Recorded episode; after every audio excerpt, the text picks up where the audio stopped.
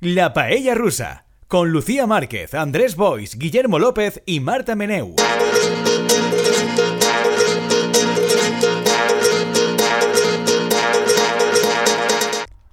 Hola paellers, bienvenidos una semana más a La Paella Rusa. Aquí estamos, como de costumbre, Guillermo López. Hola Guillermo. Lucía, ¿cómo estás? Andrés Boisparop. Hola. Hola Andrés. A través de las ondas desde lugares misteriosos, no sabemos si catalanes o de otras ubicaciones, Marta Meneu. Hola Marta.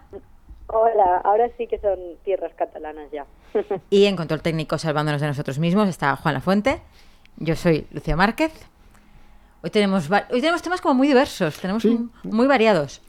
Eh, si queréis, empezamos por si me podéis resolver una duda.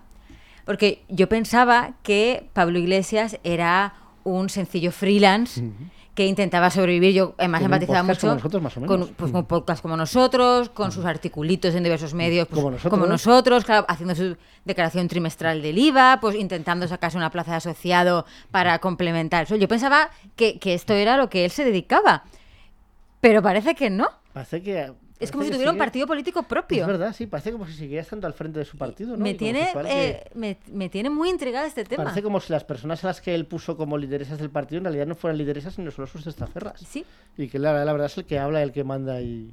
y y es, es una cosa que me... Sí, no sé. Y si me apuras, también es como si la persona a la que él decidió darle las llaves de la moto luego la ha traicionado y ha decidido montar un partido a su imagen y semejanza y que Podemos solo está ahí para decirle que sí, ¿no?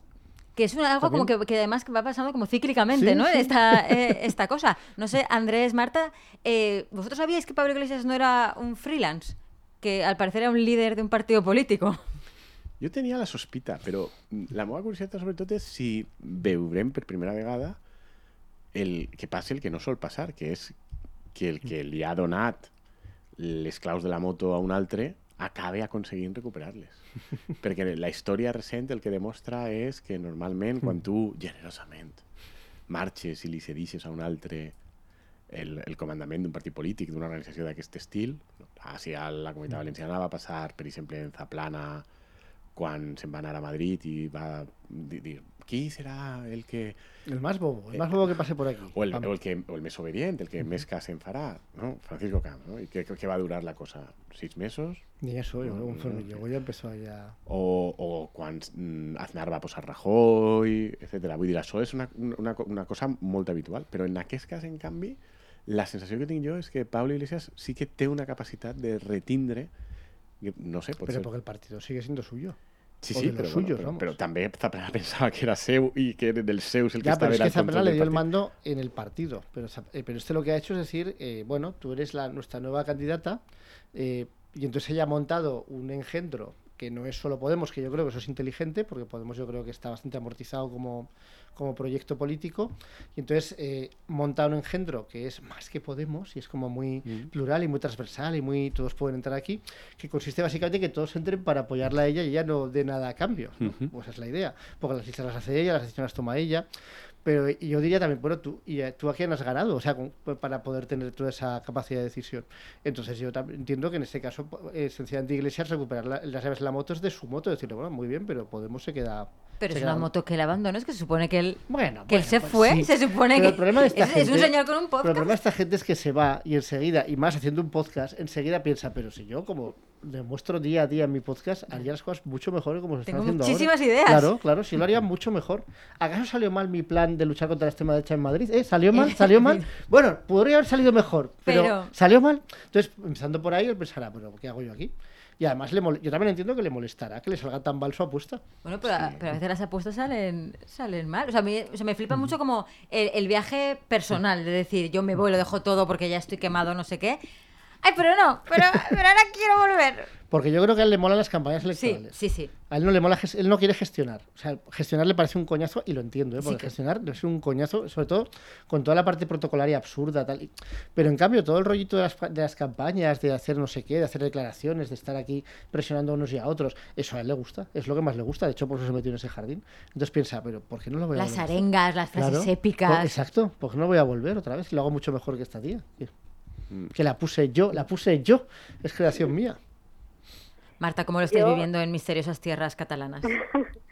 Yo la verdad que, jolín, me- yo es que a Pablo Iglesias es una persona que no sé ubicar en, en mi cabeza y en mis opiniones, porque, o sea, entiendo lo que decía Andrés, pero claro, no es lo mismo un dirigente como que pasa el relevo a otro en el PP o en el PSOE, que claro, yo entiendo, yo intento empatizar con Pablo Iglesias y decir, claro, es que no es que seas un dirigente político que se ha retirado y ha dado el liderazgo o ha dado la candidatura o la visibilidad a otra persona, es que, claro, Pablo Iglesias montó el partido, o sea, quiero decir, que yo me pongo en, en su situación y me imagino proyectos que me he imaginado yo, ideas que he tenido yo y cosas así, es como, claro, entiendo que a Pablo Iglesias incluso emocionalmente le cueste separarse de Podemos, porque realmente él estuvo en la creación y en la fundación y en todo.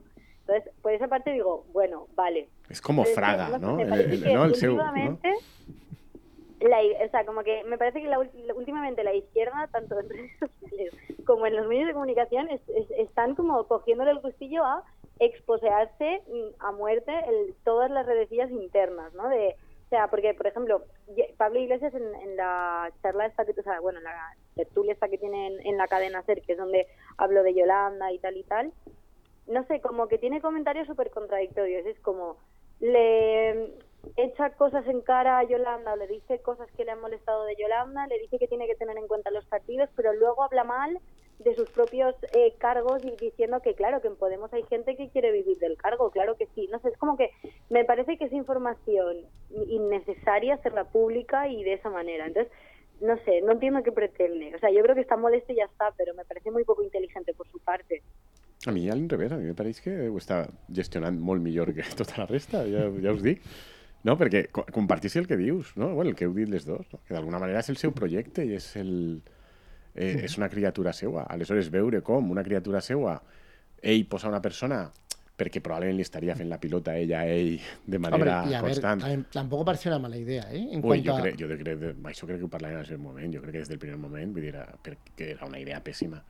Aquesta és una dona amb una trajectòria de trepisme i, de anar cargar-se sempre partidos. buscant la seva l'opció millor per a ella. Sí, pero era la más popular que tenían Claro, es desde que el a quién, espacio de... a quién pon- a Monedero. Ponía a Monedero. No, Irene, Irene Montero. Pero Irene Montero ya tiene bastante ya con lo que tiene, claro. ¿A ¿Qué, qué, qué hacías? Claro. que- No, però vull dir, ahí, eh, segur que hi ha possibilitats de, si vols un lideratge gris, tens mol, moltes possibilitats de lideratge gris. Pero es que en teoría era una opción para no tener un, li- un liderazgo. Porque él se iba, no era Claro. un caliéntame la silla mientras No, yo claro, hago. claro, claro. mi- monto una Era mercería, capaz, estoy un era- tiempo dedicándome a mi mercería y luego vuelvo. Era, era alguien capaz de ser un planetoide capaz de hacerse sombra al mismísimo sol, al mismísimo Pablo. Claro. Eso no es fácil. Era como su delfina, ¿no? Era Claro, esta, claro. Pero luego salió mal, evidentemente. Y sobre todo yo también entiendo que él dice, a ver, esta tía es vicepresidenta del gobierno gracias a Podemos, que es el que sacó pues de los 35 Mm. Gracias diputados, a Podem, 34 de los gracias a Podem, 35 no, diputados. gracias a mi. Sí, ¿no?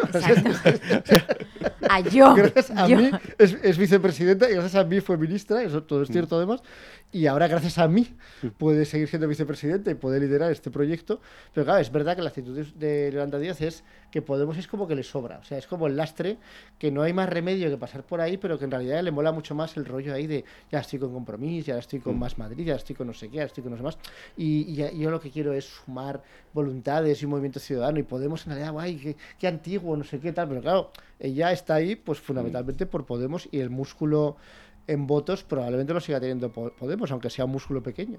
Entonces, yo entiendo también el cabreo de, de Iglesias. Lo que no sé es qué quiere hacer con ese cabreo. Si es solo tocar las narices Claro, o es- si quiere volver. Es lo que estaba diciendo yo, que me- lo que me parece poco inteligente es, porque evidentemente si Yolanda se está queriendo como desvincular de la imagen de Podemos es por lo que hemos comentado muchas veces, que Podemos se ha ganado la imagen, más allá de las tertulias de gente entendida en política, sino que mm, a nivel mm, sociedad mm, Podemos se ha ganado la imagen de gente intelectual que se clava puñaladas porque quieren poder y solo y se pierden en los discursos y en los debates intelectuales. Entonces yo entiendo que Yolanda Díaz se quiera desvincular de esa imagen, eso por una parte. Lo que yo veo que es poco inteligente es qué necesidad tienes de decir en la cadena SER, en una tertulia con Carmen Calvo y Margallo, que eh, el, el esto de Podemos te puso ahí, yo te puse ahí. No sé, me parece que es súper innecesario que haga eso. Y luego también estaba la otra derivada que apuntaba Guillermo al principio de cuántos partidos, plataformas, partiditos, partidotes se pueden generar en, eh, digamos, Podemos y su atmósfera, Podemos y sus derivadas, ¿cuántos? ¿Cuánta capacidad hay para crear esta cosita que es un poco diferente de Podemos? Pero que en realidad es Podemos. Pero en realidad es. Podemos. Hay gente que, que sí que era antes, hay gente que no. Y que además lleva un año, eh, que yo entiendo que es inteligente, porque esos, esos proyectos es lo que le pasó a, a Más Madrid cuando se convirtió en Más País, que se, me- se convirtió en Más País para las elecciones de noviembre, y eso probablemente haya dejado herido el proyecto de Más Madrid como un intento de convertirse en Más País para bastantes años, porque fue prematuro. Entonces, eh, Yolanda Díaz no quiere hacer eso, lo que quiere es ir a las elecciones cuando sean las generales y no hacer ningún ensayo previo. para Si me sale bien, me ha salido bien, y si me sale mal, pues que me salga mal aquí. Pero no voy a ir a las gallegas o las catalanas tal, voy a sacar dos diputados o ninguno y ahí se acabó el proyecto para siempre y encima no son mis elecciones. ¿no? Pero claro, eso hace que tengas que extender y extender y extender las expectativas sin, pisar tierra nunca. ¿no? Y claro, en mayo va a ir Podemos las elecciones para que Podemos se subsuma en eh, sumar en noviembre. Pues no sé. ¿No? Es que eso es, Yo- es- yo es- creo es que- raro, es raro. O sea, un Podemos, un Sumar, Yo- yo, un Más Yolanda País. Díaz, llamaría a algún departamento de periodismo de la Complutense, que hay cuatro, o sea, hay muchos departamentos de periodismo, y diría, mira, yo os doy una cátedra de esas falsas de, de periodismo y derechos laborales, lo que pueda sacar de mi ministerio, y a cambio la próxima vez, por favor, que este hombre se presente asociado, no me jodáis y lo sacáis. Una plaza, la que sea, la que él quiera. Que en realidad le han jodido a dos veces. Sí. La primera yo lo veo justificado porque en realidad era una plaza para un periodista. Que se Y la ha llevado la chica que relevó a Patricia en el diario de Patricia. Bueno, a pues tope quién con ella, sí, sí, me hace muchísima ilusión. claro. Que además la chica estaba presentando ahora la Bonoloto. Que, pe- que pensamos, jo, pues pobrecita. O sea, muy bien. Y que él no es periodista. O sea, Sandra no es se periodista. llamaba. Eh, este hombre, di- diga lo que diga, no es periodista. No, no, es. Ni es licenciado en periodismo. Pero es verdad que en políticas, la cosa esta de no darle un puesto, porque es que tú, sí, bueno, fuiste vicepresidente y eso. Y vale, sí, fuiste líder de un partido y eso. Pero eso de- no es analista político Claro, que no exactamente. tenía un asesor no acaba de. experiencia en análisis político. De cierto, de cierto. Eso me ha parecido que hay, hay que, hay que echarle muchos huevos para hacer eso, ¿eh? Yo estamos en comisiones de plazas y he visto cosas alucinantes, pero nunca he visto nada así. Y he visto cosas alucinantes. No, però, però jo sí que crec, sincerament, que, que mm, vosaltres dieu que, bueno, que tot això d'alguna manera li lleva emoció, o sea, li lleva il·lusió al votant d'esquerres, etcètera, a Espanya, el folló que és, que és un lío, que tal, però bueno, jo li veig avantatges, és a dir, no tens una esquerra que servisca per a res útil, però almenys tenim un esa es una de las espectacle. ventajas que está. No, però vull dir, po- posar-se a De no tindre, de posar-se a no tindre una esquerra útil, almenys que donen aquest tipus d'espectacle que és una mica com un Falcon Crest o un Dinastia, que a més és que ho veus en directe, en les xarxes, en els missatgets, en els tios que apareixen en Twitter. A més tens personatges secundaris que cadascú té el seu favorit. El meu favorit és Ramon Espinar, no? que és un tio que no ha alçat mai un se gat del rabo. reivindica como el tío Exactament. que ha Sí. hecho algo. Y Pero dices, pero tú, pues pues tú no eras nada. Un tio que no ha alçat mai un gat del rabo, que tot el que és i tot, del tot Se que a Pablo, és, és de, és de Pablo. todos los demás. Com todos los demás. I, i resulta que el tio està ahí com, com criticat. Jo, que sóc analista polític i que treballo en mitjans de comunicació perquè me ho he guanyat. Diu, perquè t'anava a, tele, a cridar a tu perquè fes l'anàlisi polític abans que Pablo te posara ahí perquè li havies estat fent la pilota, tal. Aleshores, tots aquests personatges, jo reconec que a mi mm, m'alegren el dia quan apareixen en Twitter i fan un fil. De manera que, bueno, jo no confio gens en, en Sumar. Crec que, si no recordem malament, des del de principi del moment Sumar, eh, que ho comentàrem ja i tal, jo crec que era el més, el més escèptic respecte de, de Yolanda Díaz, perquè jo, a mi no m'ha no generat mai massa interès, per, per, no, no per res, sinó perquè pensa que és una persona que no creu en res. I, i a mi les, els polítics que no creuen en res... Pero ¿Y mira, ¿Crees que Pedro. Pablo, ¿crees que Pablo cree en És algo? que jo sí que crec que Pablo... Sí, también creo que Pablo cree en algo, jo sí, sí, pues te Pues lo per això dic que entre Pablo i Iglesias, jo no he votat mai Pablo Iglesias, ni crec que el vote mai, ni tal, no sé què, però, però, però a mi Pablo Iglesias, com a polític, jo sí li valoro això, li valoro que pense que és una persona... Li valoro dues coses. La primera, que em fa la sensació de lluny, perquè tampoc el conec personalment, que, que és una persona fidel a, a les persones amb Y les que una se cargó al relació... i- 95% de sus amigos en Podemos No. para era una purga, eso era No, una purga perquè interna. Lo ganaron ellos primero, Clar, pero és bueno. que jo crec que exacte, jo crec que ell és fidel als que ell percep com a, com a amics i fidels i que, i que li ajuden. I en canvi, si no, ell el, el reacciona amb molt de dolor, crec, perquè, perquè justament aquesta fidelitat li fa reaccionar amb el dolor, crec, eh? I la qüest- cosa de Pablo que a mi m'agrada és que jo sí que pense que creu en coses.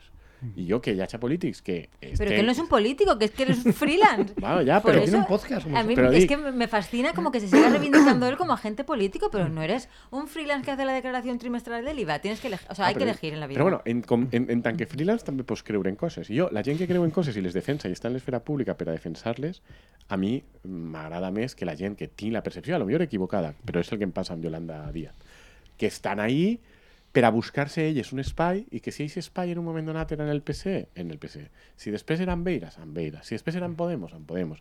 Si ara... Pero igual la Consumar está creando su auténtico verdadero espacio y Sí. por eso, ¿no? ¿Y qué, en qué consistís exactamente su Bueno, se está definiendo ahora. De momento está escuchando. Está en un proceso de Hay gente que por mucho que te joda te cae bien o medio bien entre los que están en Sumar.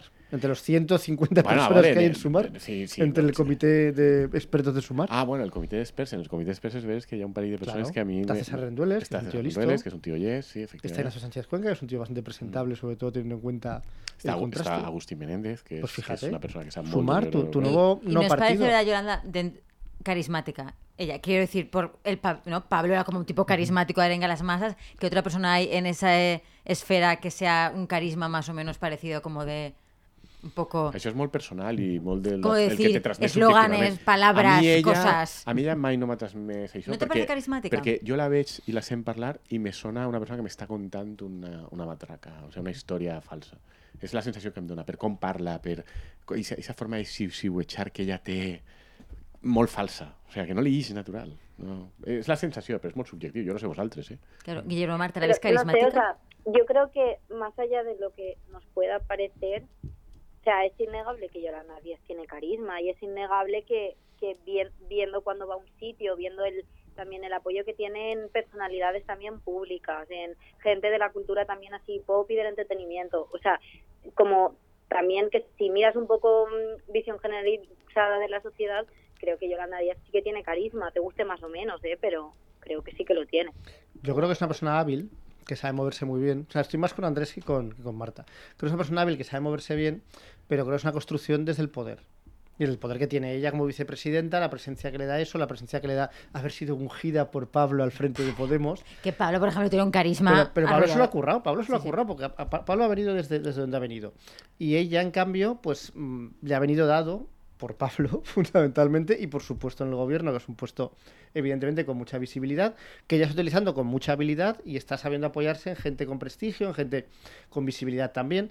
Pero yo no sé hasta qué punto eso es una construcción, porque luego tienen que votarte, ¿sabes? Y, y la gente que le apoya yo creo que cualitativamente puede gustarnos mucho, pero me, me genera dudas si cuantitativamente hay- pueda llegar a mucha gente. Cosa que el Podemos de Iglesias sí que lo logró, y lo logró, vamos, pues sacó 70, 70, 69 diputados en las primeras elecciones que se presentó, que eso se dice pronto, es decir, que, que es eso es muy complicado, porque eso tienes que llegar a la gente normal. Pero es que yo no creo que Yolanda Díaz esté llegando a la gente normal, no me da esa sensación. Sobretot és que el problema de base que té Yolanda Díaz és que el tipus de persona a la que Yolanda Díaz li pot o li pot resultar atractiva a ella o el seu projecte polític o el que ella simbolitza o el que ella encarna és una gent que quan arribi el dia de votar dirà jo el que vull és que no guanyi el PP i no guanyi Vox i Yolanda Díaz, molt bé per això tal, no sé què, però en el fons entre Yolanda Díaz i el PSOE vaig a votar, a votar al PSOE perquè això és el que me permet sobretot parar. I no hi ha tanta diferència, doncs vota al PSOE. I el PSOE jo crec que va de cap a, una, a un resultat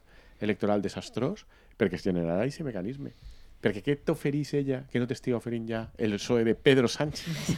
I ho dic a, a vosaltres tres, que la setmana passada vareu fer aquesta Por- proclamació de fe sanchista. Por Aleshores cierto. mantendreu. Las migajas, las migajas. Por cierto, del pueblo. Fede, Fede Ratas, como nos comentó un oyente, el, el acto en el que Pedro Sánchez dijo yo soy muy quesero no era en Getafe, era en Soria. Era en Soria, pero eso lo dijimos en el programa. No, yo dije Getafe porque él había estado en una pastelería en Getafe, entonces Ah, sin querer vale, mezclé. vale, vale, era en. Soria, Pero aquí. yo creo que yo dije que era en Soria. No me quiero poner medallas. Ah, pues yo dije- no yo se pueden yo dije demostrar. No lo dije. Ella va a dir Getafe i crec Pues que lo no se va. Porque había estado en la pastelería, en una pastelería Sí. de como pasteles japoneses o algo así. Ah, Entonces vale, aquí vale, vale. yo siempre con la, Se ver- dice, la muy verdad. bien, muy bien. Que no sé si at- atrevir-me a obrir el meló del tema dels formatges, perquè després Lucía Márquez Martínez me diu que és que jo me dedique a obrir coses i que no... Que, que lo haces. però, però, però el, el formatge del vídeo ese famós, la, la, la botiguera Sí. li diu que ha un que és De boletus. de boletus i un que és de trufa. trufa. Jo crec que hem d'obrir un dia el debat, potser no avui, sobre Vale. què està passant amb el tema dels formatges. A mí es que me encantan los quesos de todo tipo. no, jo, la Me meva teoria és que si, a la, algú, si algú vol menjar un formatge de boletus, és que no li agrada el formatge. Estás equivocado como una tantas guarrada. otras cosas, Andrés. No, No, ho sabia. pasa hem, nada.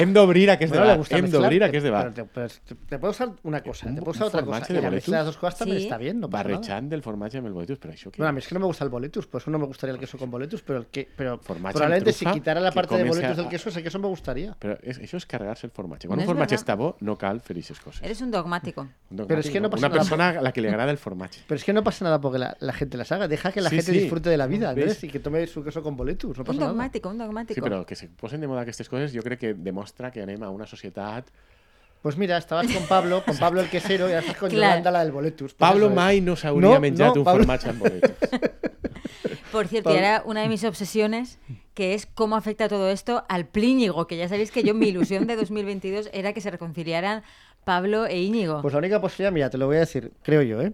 La única posibilidad era que Pablo se hubiera callado, hubiera seguido haciendo su podcast y hubiera permitido que Yolanda eh, liderase. Con Íñigo por ahí también mandando. Que saliera bien. Y que luego Pablo aceptara que ha salido bien y ahí se fundiera en un abrazo con Íñigo. Y no. Pero como ninguna de las cosas va a pasar, pues te, te puedes olvidar. Nada, ¿eh? Nada, o que, no hay o, que, o que Íñigo i Yolanda en un moment donat tinguin un desencontre i, a, i comença a haver una lluita fratricida entre Sumar i Mas País i aleshores... ting! Així és les... Aparece Pablo. Bueno, eso, eso hay más que Això, pase. això és més possible. ¿Y la opción de que Yolanda e Íñigo se hagan súper amigos? Jo no la veig. ¿Y hagan un sumar país? Però tu has vist que ¿Que Yolanda... saquen dos diputados? Yo- yo que- pero es que, es que no puede haber tantas papeletas, o sea, es imposible, no caben tantas papeletas. No Pues puede ese es ser. el problema. Si, si poniendo esto sobre la, la mesa Iglesias, hace una cosa que, que es descarnada, pero es cierta. Es decir, sumar con Podemos que puede sacar ahora mismo 20 diputados, digamos, pongamos por caso, que parece poco, pero son 20 diputados. ¿Cuánto sacaría sumar sin Podemos? Pues es igual, saca tres diputados. Hmm. El de Compromís y los dos de Más Madrid, siendo generosos. Entonces, claro, ¿por qué vas a darle a Yolanda Díaz el peso específico si no lo tiene? Entonces puede ser más divertido que haya dos papeletas, Hmm. la de Podemos que saque 10 diputados y la de, y la de Sumar que saque 3 No diputados. sé, divertido va a ser. Son 13 Imagina esos colegios electorales de la gente, además, que no está tampoco muy enterada, llegando en plan, ¿cu- ¿cuál? ¿Cuál? ¿A cuál, a cuál voy? ¿A cuál voy? ¿A cuál- Pues al PSOE, como decía tanto lío, pues voy al PSOE, que me da migajas. Eso- Tú, ¿a cuántos militares golpistas has exhumado? eh? ¿A cuántos? Porque yo a dos, a dos. Exacto. Además, Llevo dos. con timing, de- Claro, claro. separados. Uno al año. Y si luego con un poco de suerte esto coincide con Vox y el partido criptofacha de Macarena Olona, puede ser ese colegio electoral una fantasía. Un debate Una a ocho, un debate electoral a ocho. To- ¿Qué todos, menos? todos los que quieran. Todos los que quieran. Una fantasía.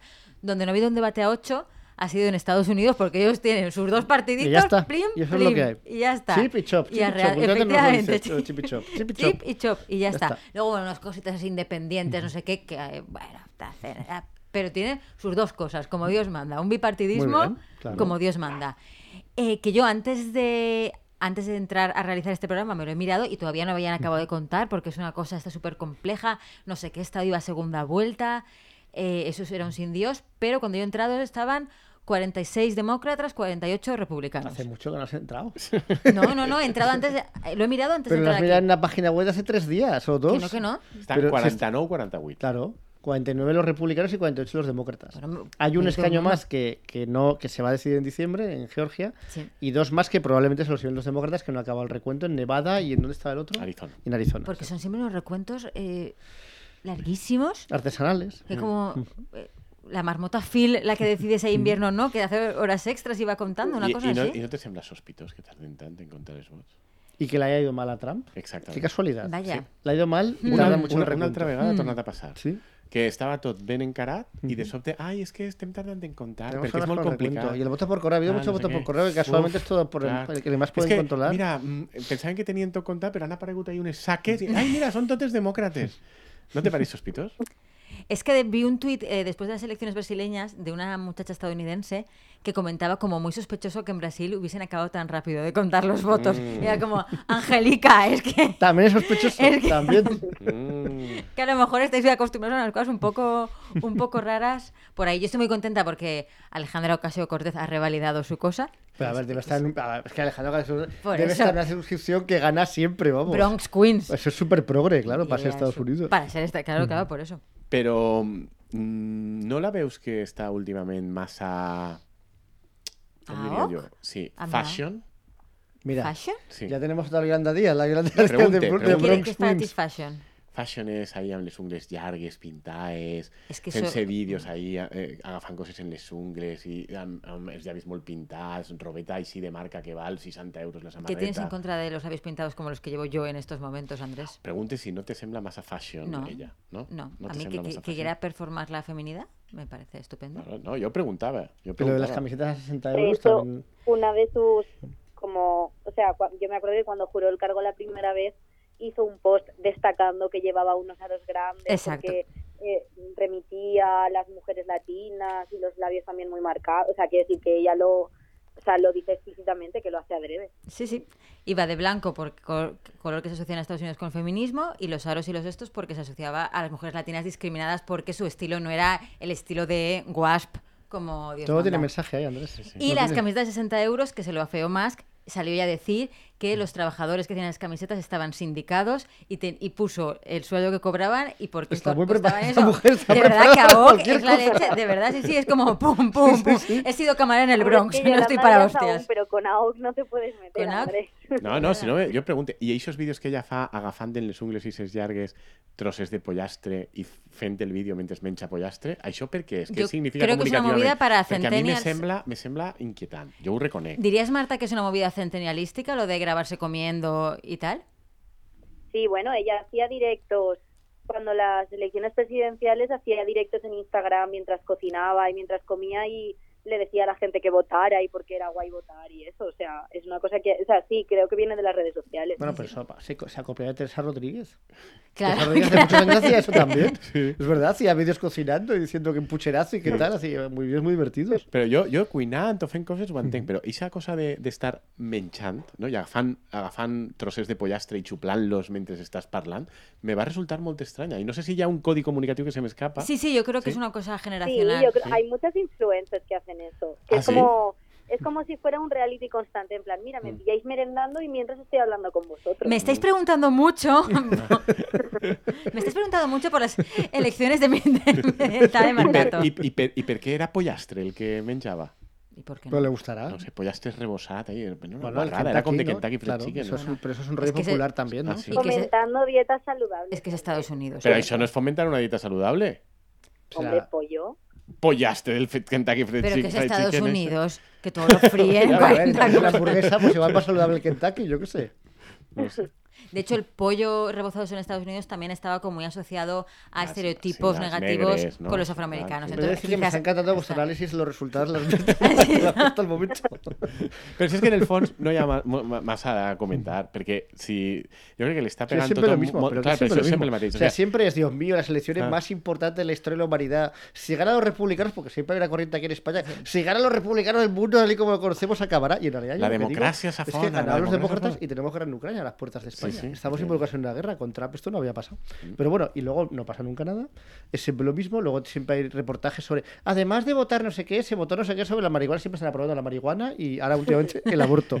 Y tal. Yo Pero el único- aborto aprobando en contra. No, no, no, no, no, a favor, a favor, a favor, los estados. sí, Estan sí. blindant elec- eh, en sí, sí. referèndums. Des- Que de hecho yo del- creo que, que lo único que este. explica que Trump no haya tenido su victoria soñada es lo del aborto. Yo creo que es lo del aborto. Es que es Yo creo que lo único que ha podido movilizar un poco más al voto demócrata de lo que estaba más o menos previsto, yo creo que es eso, porque vamos, yo creo que es un factor para movilizar al electorado, claramente. Bueno, i que els candidats eren molt dolents, com ha explicat el propi Trump, que a mi jo reconec... dir, A veure, ja sé que això no és popular dir-ho, però a mi Trump Te- de te cae vegades... bien, te me, cae no, me, no, me, me fa gràcia. És a dir, és el típic personatge que té un punt d'impresentabilitat tan Sí, espectacular... Lo tiene, lo tiene. tan espectacular que si te pilla lluny no t'efectes el que fa sobre la teva vida, que més o menys és el que ens passa a nosaltres, perquè com no organitzava guerres en Europa, estaven relativament tranquils, era un problema dels yanquis, i, i no té poder sobre tu ni sobre persones a les que tu vols i tal, no sé què, perquè vull dir, no és el teu, el teu cap i coses d'estes, ho veus i dius, ostres, és que és fins i tot graciós. És això del tio, haver estat durant any i mig enmerdant de les primàries republicanes per a posar els seus candidats, uns candidats que eren una banda de botxos, tal, no sé què. I després,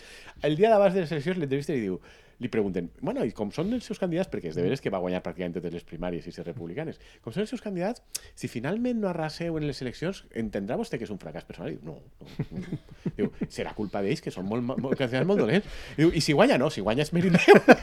o sea, i el Porque diu, a pesar de ser tan malos, gracias a mí. El tío ¿No? Pues diu- como Pablo, igual que Pablo. O sea, amb, ¿No? una, amb una tranquil·litat que a mi me, me, me, me, me resulta mm, fins i tot un, un punt divertida, no? De dir, ostres, i que ese mamarratxo, perquè és un mamarratxo integral, eh, mm, se puga aprofitar de la cara dura i la poca vergonya dels demòcrates i de tot l'establishment, Hillary Clinton, etc etc. i que un mamarratxo tan evident, tan flagrant, que és que sempre li falten llums de neon dient mamarratxo, lladre, impresentable. Li falta això. I que encara així el tio, i posant dos candidats de merda absurds que estan bojos, encara així el tio aconseguís, des de fa tres cicles electorals en els Estats Units, Condicionarlos. sí. estar en 50-50.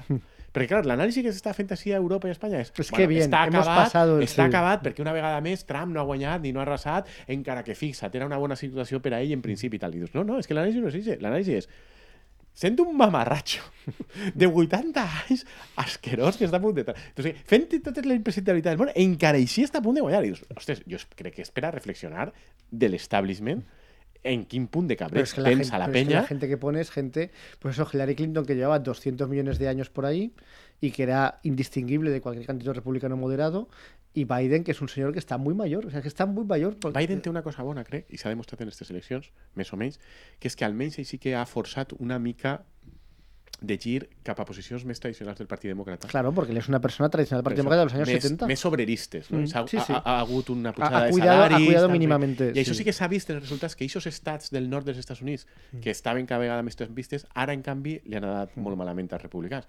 Jo crec que ahí sí que hi ha un efecte, no? i probablement si el Partit Demòcrata fos intel·ligent diria jo necessite una persona que puga combinar el tema del pollastre este Pues mentre eso, fas vídeos, Alexandra, però, AOC. però, Alexandra, ¿para cuándo? Exacte. Ex- però amb un plantejament que, tinc, que siga també canyer des de la perspectiva dels drets laborals. i AOC. des- No? Sí. sí, el que passa és que no sé si AOC de vegades no, se oblida una mica de l'altra qüestió per, el, per els vídeos, però no ho sé, eh? no ho sé. Però el que dic és que sí que crec que és bo que s'hagi remarcat això. No? I jo crec que els dos ensenyaments són això. Un, el Partit Demòcrata li va millor quan té persones d'aquest estil, d'aquest perfil, i dos, Trump, encara que siga tot el que és, està aconseguint Bueno, tindre pero, un pero 50-50. como, pero como Trump ha explicado, aquí no se presentaba Trump, aquí se Claro, presentaban claro. sus candidatos bobos que no les ha ido demasiado bien. Ya veremos qué pasa cuando se presente Trump dentro de dos años, porque aquí está todo el mundo ahora diciendo que el gobernador de Florida va a ser el candidato, uf, qué candidato más difícil para Trump. Yo, pero vamos a ver, si es que, pero si las bases republicanas están con Trump a muerto, o sea, si se presenta es que yo veo evidente que va a ser el candidato otra vez. Evidentment, de fet, jo no crec que el governador este de Florida No creo que se atreva. ¿Cómo se perquè- atreva? Perquè, a ver, una altra Se cosa esperará que, que té Trump se retire con 88 años, Una de dos, de mandatos. Una y- cosa que té Trump és que és un abuelo. És que, aleshores, si jo fora el governador ese de Florida, jo diria... Por cierto, Trump, si se presenta y gana, luego puede estar dos mandatos o tiene que estar solo uno, ¿no? Dos, pot estar dos. Puede estar dos. Son- Yo creo que esta conversación Yo ya la no, hemos ¿eh? Sí, tenido. se pot estar. Són dos continuats, dos seguits. Pero entonces, ¿por qué los que hacen dos continuados luego ya no vuelven? Porque si estos dos fa, continuados ya no puedes nunca. fa perea. No, no, perquè fa perea. ¿Seguro? Una vegada t'has retirat, fa perea no i és pueden, eh? No, no, sí que poden, Sí? sí que poden. Una vegada t'has retirat, eh, és que fa molta perea. Perquè tu ja estàs acostumat a que te donen les coses fetes i fer una campanya és dur i tal. És per L'única és per cosa, que- l'única que no cosa que, que, l'única persona que ha tingut ganes de tornar, de tornar és Trump, Trump. claro, claro. que, com ell, ni treballa ni res, passa de tot, va i diu quatre xorraes i ja està. Pues, ai, fer campanya així és més còmode. Bueno, Trump es un mamarracho y sabéis que también es un mamarracho. Elon Musk. ¿Otro, otro, otro Que más? también los dos son fan- muy fans de Twitter, ambos. Sí. Muy bien. Eh, mi pregunta es, ¿vais a pagar 8 euros por tener una cuenta verificada? Marta, ¿tú vas a pagar 8 euros para poder continuar tu carrera en Twitter? Yo no pago ni el Spotify como para pagar la verificación de Twitter. Yo tengo que decir que eh, me enteré de lo de la, la verificación precisamente por AOC, que le contestó con el tema de tal, no, la libertad de expresión no puede tener eh, una barrera de precio y no sé qué. O sea que, no, yo no lo pagaría. Claro, porque ha pasado, en un primer momento dijo que eso, que era quien quisiera como mostrar que era importante, podía pagar.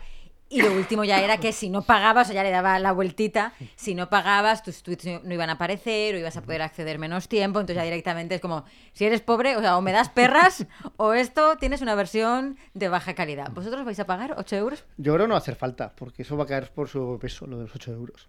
Pero yo Además, no pagaría. 8 es como específicamente...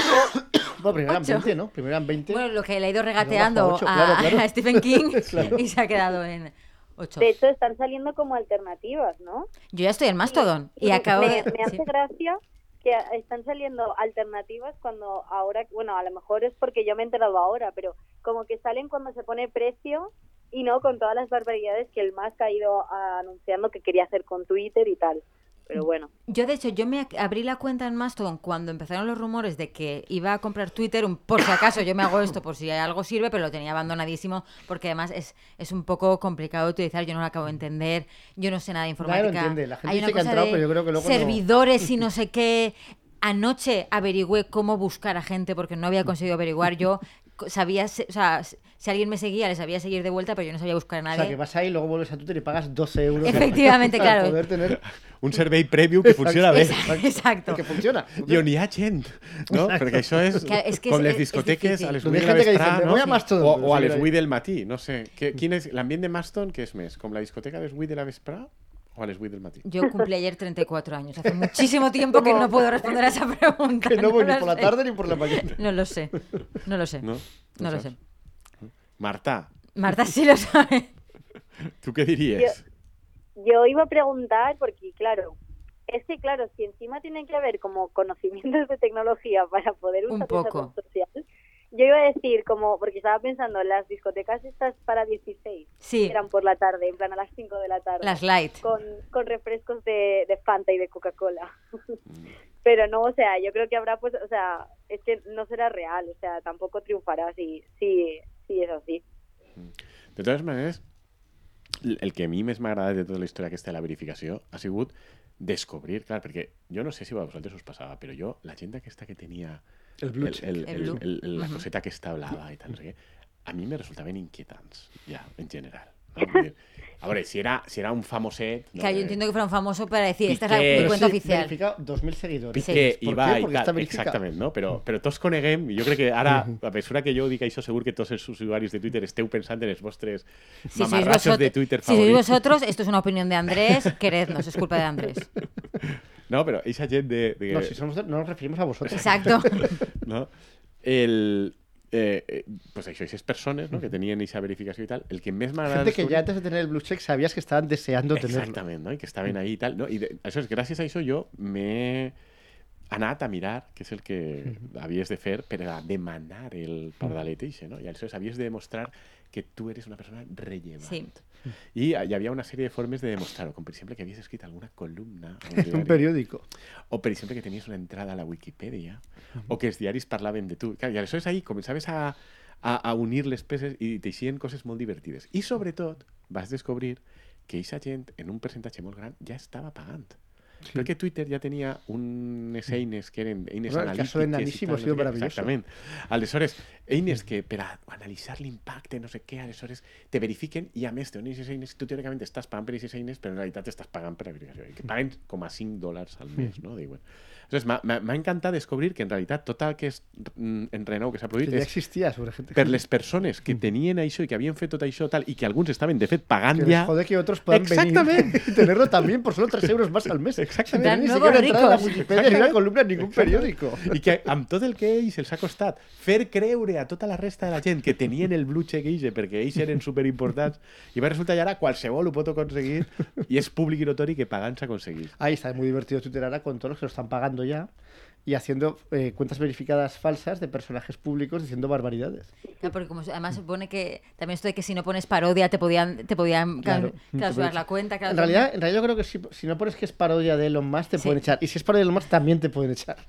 Pero eso me, me da mucha risa de pensar una persona con tantísimo, tantísimo, tantísimo dinero y en realidad lo que quiere es molar. Claro. Es que esto, Pero todos estos son iguales. sí, Pero también Zuckerberg quiere molar y Sí. también el, Jeff Bezos quiere molar. O sea, están todos para ir a como- terapia. como son, son gente que Zuckerberg es- eh, pero que son ya medio abuelos, que quieren ser eternamente jóvenes y quieren ser los más guays del mundo. Sí. Y este tío vino a Twitter con el discurso este ridículo de que iba a salvar la libertad de expresión y en realidad lo primero que ha hecho era el apuro de pago. Ya la voy a empezar a censurar a los que me critican. Y dice, bueno, pues me nueva li- es que tú o molas o no molas, o sea, tú no puedes forzar el molamiento y esta gente lo intenta. No, sí que puedes, pero hay que hacerlo no, mejor. pero claro, si no, es como lo del carisma, o sea, tú o molas o no molas. Es- y este hombre lo está intentando muy fuertemente. y- No, pero le está saliendo. yo- bueno, no sé si le está haciendo mal desde el punto de vista de que está des- desvalorizando todavía más su producto. o sea, ¿Tú dirías que mola? Que No, no, mola no. más- no. No, eh? Pero, Pero son inquietantes como son. Son criptobros. Sí, Bueno, no sé. son lo peor. sí. Cadascú té els seus seguidors, no? Així cadascú de nosaltres també tenim els nostres seguidors i tal, no sé què. Pues bueno, cadascú Y té queremos pensar que no son criptobros. Pero Claro, bueno. por favor. Ja, però si no tens una altra cosa, criptoros també està bé. Perquè molar és una cosa que jo tampoc li puc criticar a ningú que en el seu coret. Y nosotros tampoco tinga- somos, tinga estamos esa molar. escala de molar y tampoco sabemos ¿Cómo que si no? molamos o no. Bueno, Ah, tú no. igual, tú ¿Cómo igual que sí no? estás dando ¿Cómo esa que no? escala de Segur molar. que pero, sí, segur que sí. Pero este hombre con sus No, però el que 200 dic millones és de que, dir seguidores... que, que jo veig que té un punt d'entranyable i humà el dir, mira, jo vull que me vulguin. El remat és això, jo vull que la gent me vulgui. Y si no, les censuro. es que claro, es que... Claro, es que to- todos queremos ser queridos, pero... ahí vaig, ahí vas, jo. Sí, sí, pero no, no digamos a, a destrozar la vida de la gente a nuestro alrededor para, para conseguirlo. yo creo que Elon Musk se está equivocando de red social.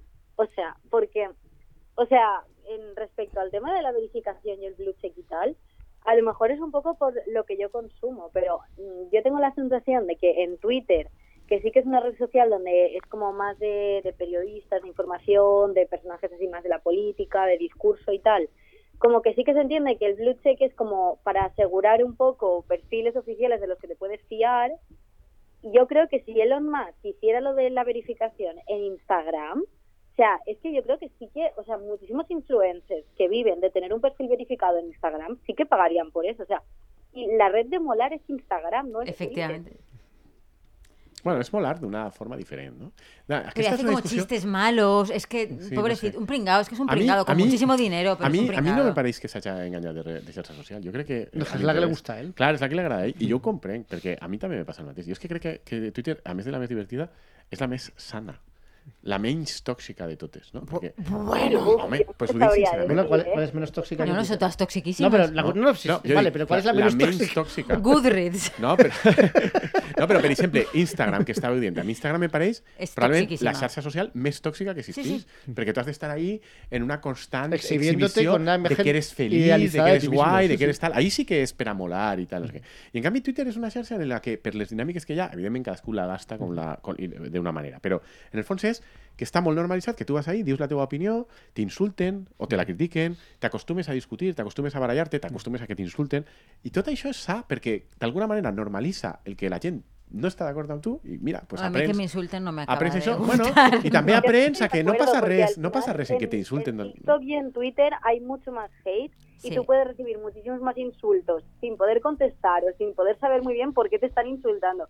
Instagram es todo, sí que es verdad que es como fomenta mucho más el culto al cuerpo, pero es todo muy bonito, es todo muy, es como una caca. Pero es falso. Claro. pero es todo falso. power, no hay polarización, no hay insultos. Pero, Pero pero es que es el mundo, claro, es que el mundo es más cercano a lo que es Twitter que a lo que es Instagram. Es que lo eso Instagram sobretot es- en, en Twitter tu aprens això, que te poden no estar d'acord i no passa res, has d'aprendre que no passa res. Te poden insultar, bueno, has d'aprendre que has d'aprendre a passar d'això. Això és educatiu. I el que és molt en canvi, però és també és verdad que tampoc- aquesta història ahí aparentment acaramelada de Instagram, de ah, no sé què. No sé, jo ho veig super... Jo estic convençut que a psiquiatres van moltes més persones per Instagram que per Twitter. Pero a lo formas, porque hay mejor, muchas más personas en Instagram que en Twitter. a lo mejor Pero también bueno. había mucha gente de Twitter que también tendría que ir a terapia. Y no va también, te lo digo. Perquè tenen Twitter. I, I gràcies a això poden anar a la teràpia, perquè ahí alliberen un poc les seues dèries i no, No, està es, es verdad que lo que decía Marta, que sería mucho más rentable probablemente Instagram específicamente para eso. Yo creo que eso es totalmente cierto. Lo que pasa es que le ha comprado Twitter porque es la red que le gusta, creo yo. Yo, creo- yo no creo que sea una decisión económica. No, no, yo absoluto. creo que es porque es donde porque le se gusta. siente cómodo. Y Pero quería a lo que yo me refería es que el estatus social de la verificación en Instagram, o sea, hay gente que se tatúa el- la verificación cuando la consigue en Instagram. Eso en Twitter no pasa, no se bueno, la, la gente de. Twitter de la que hablábamos antes y al principio probablemente también se tatuó, se tatuó la verificación cuando la consiguió. Exactament. I a més és de veres que eh, jo això ho he descobert, perquè jo pensava que, igual que me passa a mi, de tota aquesta gent que tenia la verificació, que no eren famosos, jo pensava que la reacció normal quan ho veies era pensar pues això, te co- descollonaves i quin desgraciat.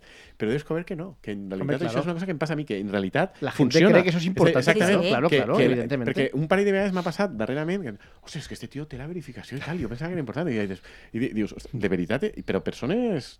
Pero, o sea, pero a ver, Andrés, es normal. Es, una, es Que un sí, sí, sistema sí. jerárquico y eso es estar un paso por encima de la Es- es jerarquía. estatus, o sea, y la gente no tiene por qué saber exactamente cómo se consigue eso o cómo se puede conseguir. Pero ahora que sí que sabes, o sea, sabiendo que eso lo has conseguido pagando ocho Claro. pavos, que es al revés. ahí, es- es claro, lo- claro. Eres un pringado por un pagar pringado. eso. Para que te pongan el blue check. Y ya todo, o sea, todo el plan que lo plantea así ya es de ser un pringado el pobre Elon Musk, es decir, chicos, el dinero, para ellos el dinero Pero no da la todo es que felicidad. además si lo hiciera, yo, lo calcularon por ahí, era una cantidad irrisoria para el margen de, o sea, para la cantidad de dinero que gana Twitter con la ha, pa- publicidad. ha pa- ella ha pagat 44.000 milions 50, 54 mil creo que son, ¿no? O no, no, que son 44. 42, sí, son 42. o 42.000 milions eh, de dòlars i el que guanyaria a l'any si tots els comptes eixos que, que tenen Sí, verificats no sé què estiguen verificats, eren 40 milions de dòlars a l'any.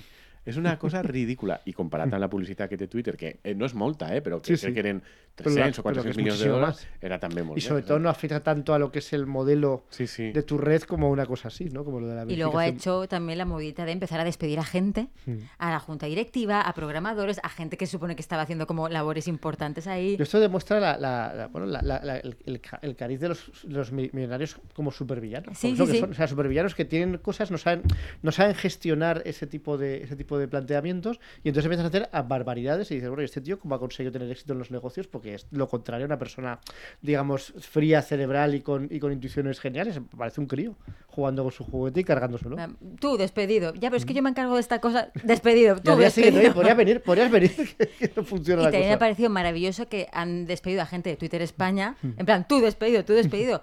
Y ha salido personas de sindicatos a decir, no, mira, es que esto en España no, Claro, no, se puedes puede hacer así. así. Claro, claro. Las leyes Pero en aquí... no- España y casi todo el continente Sí, sí. europeo pasa lo mismo. Ah, Claro. se pot, se pot fer, però has de pagar més. Claro, claro, pero despedir a Però me fa gràcia, ja, però me fa gràcia els sindicats dient que mal Musk, perquè ho està fent d'una manera que haurà d'indemnitzar més als treballadors. I dius, vull dir, eh, eh, eh, no! pero- pero La lógica es que no los puede echar, que, Claro. que, que, que No, eso claro le puede que- echar a todo el mundo en una empresa así como Y si- que si no era despido colectivo, que, que Clar, tenía... sí, per això, però haurà de pagar més, haurà de pagar tots els salaris de tramitació, la indemnització serà molt més alta, però que me, fa, me va fer molta gràcia la reacció dels sindicats de, per a un poc, per a poder tindre retuits i Sí. tindre ells el seu moment de glòria... Dentro de no? Twitter, claro, Eh, claro. dir, ja, ja, ja, ja, ja, ja, mira, mas, que tonto. Nosaltres li ho hauríem fet per a que pagara molt menys als treballadors. Ja, ja, ja, ja. Diu, no, sé, no sé, vull dir... Me, va fer gràcia que els sindicalistes estiguin en ese, en ese, No, no, en o ese querían reivindicar su, su valor. Clar, Una nosaltres vez. sabem, i ell no, i ells no, i, i ell no, però bueno, no. De totes maneres, acomiadar gent és la típica cosa que no la fa només Musk, eh? Vull dir, és com Ya, pero esto ha el, sido el como- manual de con mucho capitalismo. no fuego parece muy artificial. meditado, no parece muy meditado Claro. el proceso. O sea, no parece Ya, que ya, estaba ya, está analizando lo que es Twitter, lo que tiene y a partir de ahí ha tomado una decisión, sino Mm. que tenía que tener un titular de me he cargado a la mitad de la gente y entonces, ala, allá va, allá Tú, ido. despedido, no sé quién Y como despedido. suele pasar en estos casos, se ha cargado a todos los de la periferia y ha dejado a los, a los del centro. obviamente. Como siempre, sí, sí, sí. Obviamente. Efectivamente. Nada, pues cerramos esta parte diciendo pues que los millonarios muy mal. No hay que ser millonarios, no hay que no tienen que haber millonarios, los millonarios mal. Yo en realidad veo con, con, con esperanza el momento en que cierren todas las redes sociales y vuelvan los blogs. Como en Ah. 2003, como en 2003. Volvemos a 2003 otra vez. Fotolog. Exacto. No, fotolog no. Blogs. Des- todo escrito. Texto. Todo escrito, todo texto escrito. con un tipo de letra muy pequeño. sí, Textos sí. largos. Sí, sí, efectivamente. Y que te pasen los links de tus amigos y te obliguen a leerte su entrada. En plan, ¿te has leído mi entrada? Eso, eso es parte de la, la penitencia que hay que pagar por ese paraíso. Escriure bien. comentaris. Uf, Claro. Te'n recordes de quan la gent escrivia comentaris? Sí, sí. Eh? Entradas con 100 comentarios. Y la gente se engancha en los comentarios ahí. I començaven discussions i tal, coneixies a gent. Eh? No? Bueno, ara que la coneguem en Twitter. Sí, No? Ja que... Nada, vuelve la, la segunda era dorada de, de los blogs. Exacto. Gràcies a Musk. Efectivamente. Eh, pasamos muy rápidamente a nuestra recomendación cultural de la semana, que es medio recomendación, medio consulta.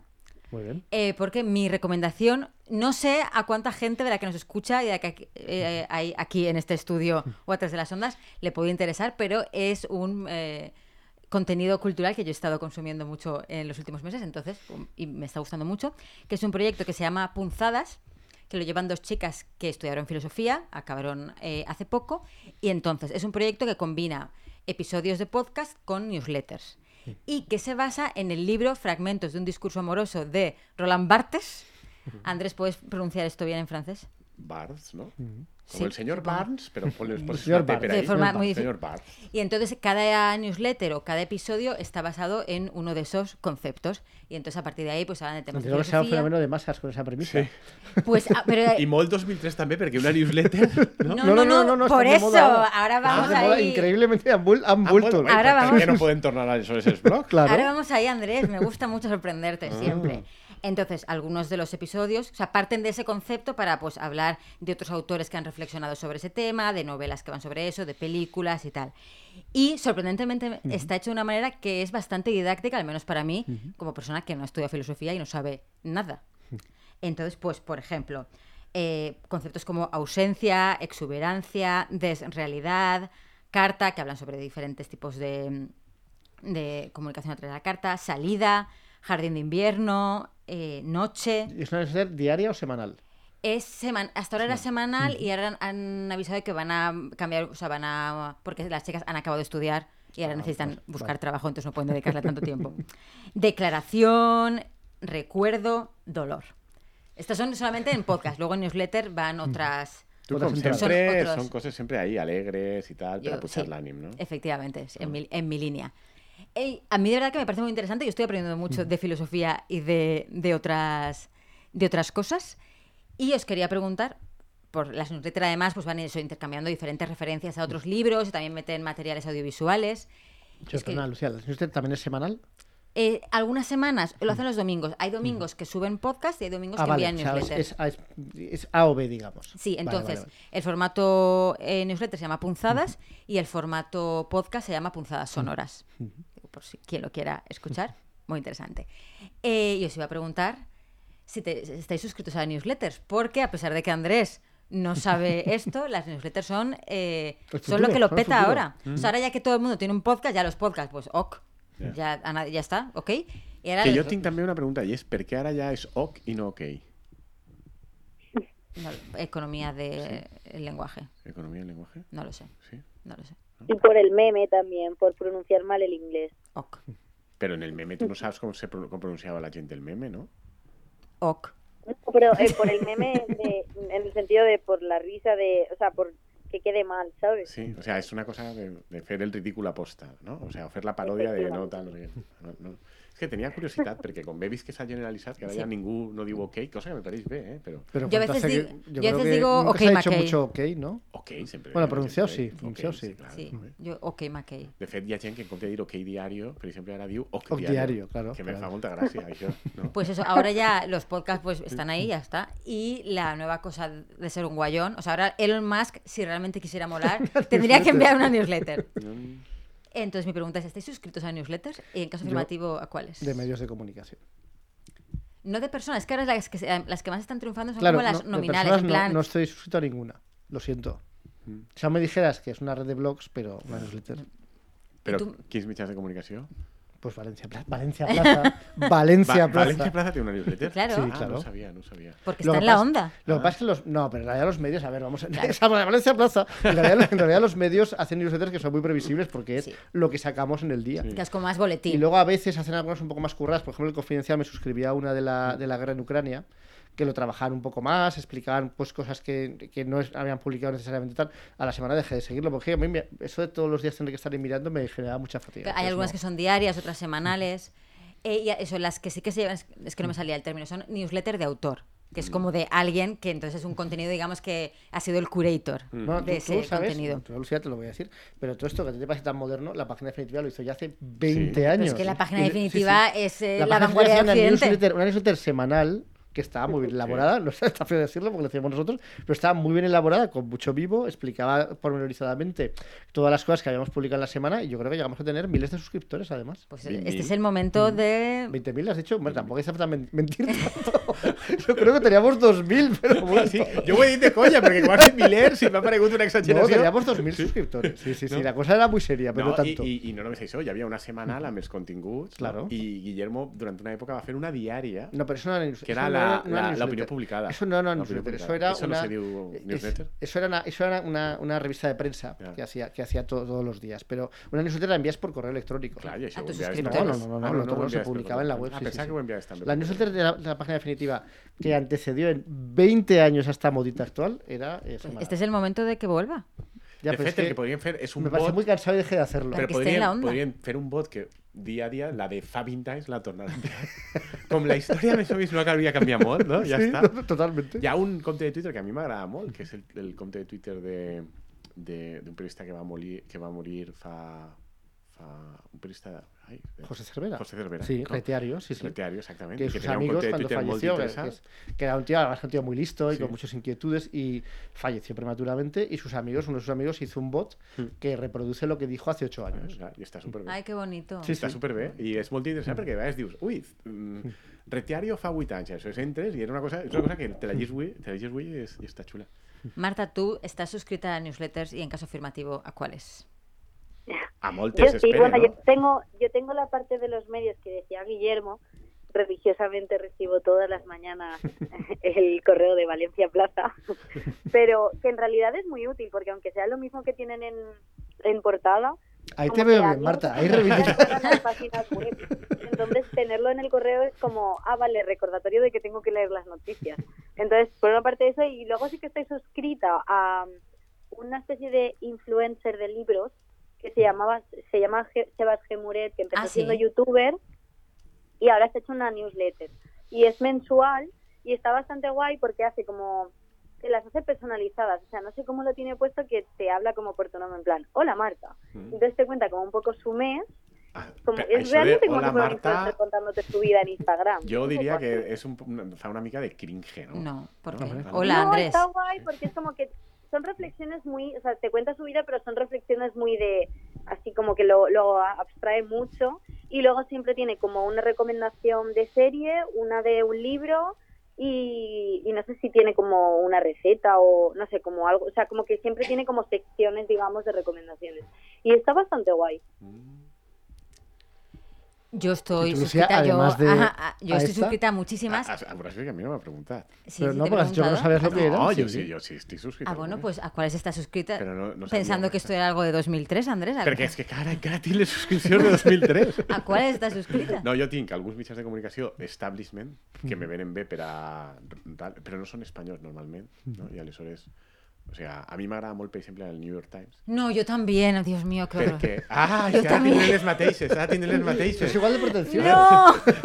M'agrada molt, m'agrada molt perquè tens en, en 5 minutets el, el, el, el, el imagino catecisme mirando, polític Mirándose al espejo, no tendré mi verificación de Twitter, pero tengo la newsletter del New York Times. En alguno, porque tiene varias, entonces puedes elegir de qué temas. Yo tengo algunos temas del New York Times y del New Yorker, que es todavía es ser Es mucho peor. muchísimo es muchísimo peor. peor el New Yorker. Soy una madre persona mía. repugnante. Jo tinc la New York Times perquè en 5 minuts tens el catecisme polític, no? que és interessant i veure com, les, com, com, com pen- pensen ells la vida i com veuen Europa, i sobretot, si tu la coneixes, coincidiràs amb mi, tenen una cosa meravellosa que és que al final hi ha tots els dies una recepta de cuina. Claro. Como Y la es- que ha dicho Marta también, sí. I és el, el, la visió que tenen els americans, cools, guais, moderns, hipsters, del que és cuinar. I és superdivertit, que és... Eh, un, ui, un plat senzill, eh, Macarrones europeu... con ketchup, patatas y soja. El mac and cheese, que les encanta el mac and cheese. Ui, un entrepà molt genuí, tal, no sé què, típic de França. I és pernil, York, formatge, un sàndwich a la sandwichera. I totes les coses que dius, "A- això, o sea, de veritat està manant en el món esta gent? No? Doncs això és, és la que tinc. Tinc algunes d'elles, després tinc una perquè un dia, jo crec que no sé com, se va activar perquè vaig estar furgant ahir, d'un eh, coach personal Oh, Dios mío. ¿no? Y aleshores me, em sembla tan divertida que no me la he llevat. Y es un tío que una vez a la semana envía consejos de coaching. Y no sé bacán. cómo te escribiste a eso, pero bueno. pues perquè oye. un dia eh, en Twitter una persona de la meva feina va dir quin llibre més guai m'estic llegint d'este home? Vaig entrar en la seva pàgina web i pues, a la newsletter i vaig fer així a veure què hi havia. I és que és una cosa super aberrant, que és un tio que, que parla de la millora personal i tal, sé què. Un dia us la reenviaré perquè és molt divertida. I, i tinc també una d'un francès que a mi m'agrada molt, que és d'actualitat política que fa tots els dies, que és un, un jueu francès que es diu Daniel Schneiderman, que era comentarista i feia opinió a Le Monde i va acabar malament amb Le Monde. I ara té una cosa, una, una web que li diuen a, a Récit Rumage i, i, i sí que, un montón de sea, ¿eh? Sí, sí. sí Desde algunes. 2003. Sí, sí, O sea, sí. ahí sí. sí, pero que estos son, totes són molt antigues, no? I de mitjans de més del New York Times, te podria dir coses encara pitjors, eh? però no vaig a espantarte. Ara ja te deixo que tu ens contes les teues i les teues misèries. Yo, yo tengo muchas, voy a hacer una pequeña selección. Como Andrés también estoy en la del New York Times, no en la generalista, porque va de temáticas. Entonces puedes coger internacional, de cosas de cultura, incluso, o solamente de libros y tal. No me las leo nunca, solo las recibo y las acumulo y pienso, cuando tenga tiempo este fin Una de más, semana, exacto, me, exacto. Me pondré al día. Y lo que es mucho peor del New Yorker, que ya es de ser un nivel de pedante repugnante, pero tampoco me las leo nunca, solamente van llegando, van llegando, van llegando. Luego tengo punzadas, tengo de varios periodistas, pero que no son muy regulares, escriben de vez en cuando, eh, entonces mm, hace bastante tiempo que no recibo, de Beatriz Serrano y de Alba Correa, que hace, escriben cosas muy guays, y tengo una de Noelia Ramírez, que escribe en Es Moda sobre feminismo, que también es muy, mucho feminismo, cultura y cosas así. Y tengo a Marta Hortelano, compañera de Las Provincias, que tiene una newsletter también muy chula, como de cuestiones costumbristas. Estas son algunas, tengo más, pero digamos, Però top, costumbristas el top. de, de españoles, costumbrisme español. sí, ¿no? costumbrismo, sobre cosas de la vida, O sea, torrijas y cosas de cosas cotidianas Ah. de la vida. O sea, cuéntame, Torriz. No. Tendrás que escribirte para Ja, ja. Claro. saberlo. És que tinc curiositat perquè... Se llama captura de pantalla, te puedes el, escribir. què és el el- No, els pues, temes? Tendrás que sobre la vida para- cotidiana. Ja, ja. Vale, vale. Esas algunas de las que tengo. Qué Tengo más, pero. misterio. Bueno, pues entonces creo que queda claro que Martín tú vais a, re- a crear una newsletter de la paella rusa, hemos quedado. Eh, bueno, yo esta creo que debería. No, no, es la página definitiva la que tiene que. no, porque yo volver. estoy aquí lo sabe, hace 20 años que el no hago bot, ni el newsletter. bot. Fa 20 anys en la pàgina definitiva. Ja Pues que he perdido las que hice, no sé dónde están. Porque tú sabes que ya traes de la página definitiva y cada dos años perdíamos la mitad de los contenidos y volvíamos a empezar y volvíamos a empezar con esa mitad perdida para siempre y eso se perdió, se perdió. Pues yo invito a los paellers a que nos cuenten, nos cuenten si están suscritos a newsletters, a cuáles están suscritos y si se las leen, que ese es el otro drama. Me, pa- me parece no fascinante leértela. que la vuelta de la newsletter, Sí. porque es algo tan de otro mundo que me, me parece bien, incluso porque parece que es una oportunidad para sintetizar y para también yo- ofrecer alguna cosa más específica para el público, pero es curioso. Sí que creo que tiene sentido en un momento como muy inundados de contenidos por todas partes, el algo como seleccionado Ya. para ti que te llega como a tu correíto. Y tú lo tienes ahí, es como, vale, esta cosita. Ya no tengo ni que Pero, pero elegirlo. no, no sea un fenómeno, y permíteme que te diga que estoy viendo en personas cercanas a mí, que también te inundas de tantos contenidos exclusivos que no los puedes leer. Sí, efectivamente. efectivamente. Bueno, Pero eso por, por una mala ¿Qué le vamos a gestión. qué le vamos a hacer? Por demasiado entusiasmo a la hora de dar a recibir, recibir, recibir. Pero si un día tengo, yo qué sé, me parto las dos piernas y los dos brazos y tengo que quedarme en mi casa durante un mes, tengo tantas newsletters del New York Times y del New Yorker para leer. ¿Tantas? Pero probablemente te- la primera mañana la pases inscribiéndote a más newsletters y eso lo único que hagas es agravar el problema. Ah, y de Juan Luis Sánchez, un tema al día, también muy interesante. Sí, eso es muy interesante. Es que a mí no- eso no me pareció... ¿No? Bueno, por, por eso que te la pones así pronto por la mañana y dices, vale. Pero eso no es un podcast. Sí, pero funciona como newsletter Ah, vale, porque también te la, o sea, te llega a tu correo. Vale, vale, vale. Pues nada, paellers, queremos saber qué newsletters frecuentáis. Però sobretot les humiliants, eh? Rollo com la meua, aquesta de, de un coacher, no? De que te dona... Pero si ni siquiera has dicho qué coach eres. Ja- És que el nom. James Clear o algo. Vale. James Clear, que diu Atomic Habits. Ah, claro, es que este es un libro muy famoso que toda la gente que quiere, Hábitos Atómicos, es un libro que la gente del club de las 5 de la mañana, que es gente que presume de levantarse a las 5 de la mañana, se lo leen todos. Doncs això, doncs, jo una companya de la feina ho va recomanar, tal, va perquè, mare meva, tal. I el, la newsletter és que te descollones, perquè a més està, té, té sempre com dos o tres seccions, i hi ha una secció que és tres pensaments meus, i te els posa ahí, i te diu després, compartís el pensament, el meu pensament en Twitter. Meravellós, i dones l'enllaç i te compartís automaticament. Coses així, o sea, i els pensaments són, pues ja te pots imaginar, o sea, és una, jo com a newsletter d'humor la recomano molt. Pues ya sabéis, O sea, les vull, las jo vull humillan. le- les. Queremos vuestras Esta newsletters. Lo peor, lo I peor. la del New York Times. la del New Yorker es peor. ¿Qué newsletter newsletters tienes Pero- y luego cuál es la más Pero la humillante? del New Yorker te recepta de con fer mac and Es que estoy i a- con fer... eh, suscrita a muchas newsletters de New York. I totes. Totes Pues tenen son todas de, de pija neoyorquina, que no soy, porque estoy aquí. Entonces, no. Bueno, muchísimas gracias a todos. Hasta la semana que viene. Adeu. Adeu. Encuentra todos nuestros podcasts en nuestra web 999plazaradio.es o en tu plataforma preferida. 99.9 Plaza Radio, la voz de Valencia.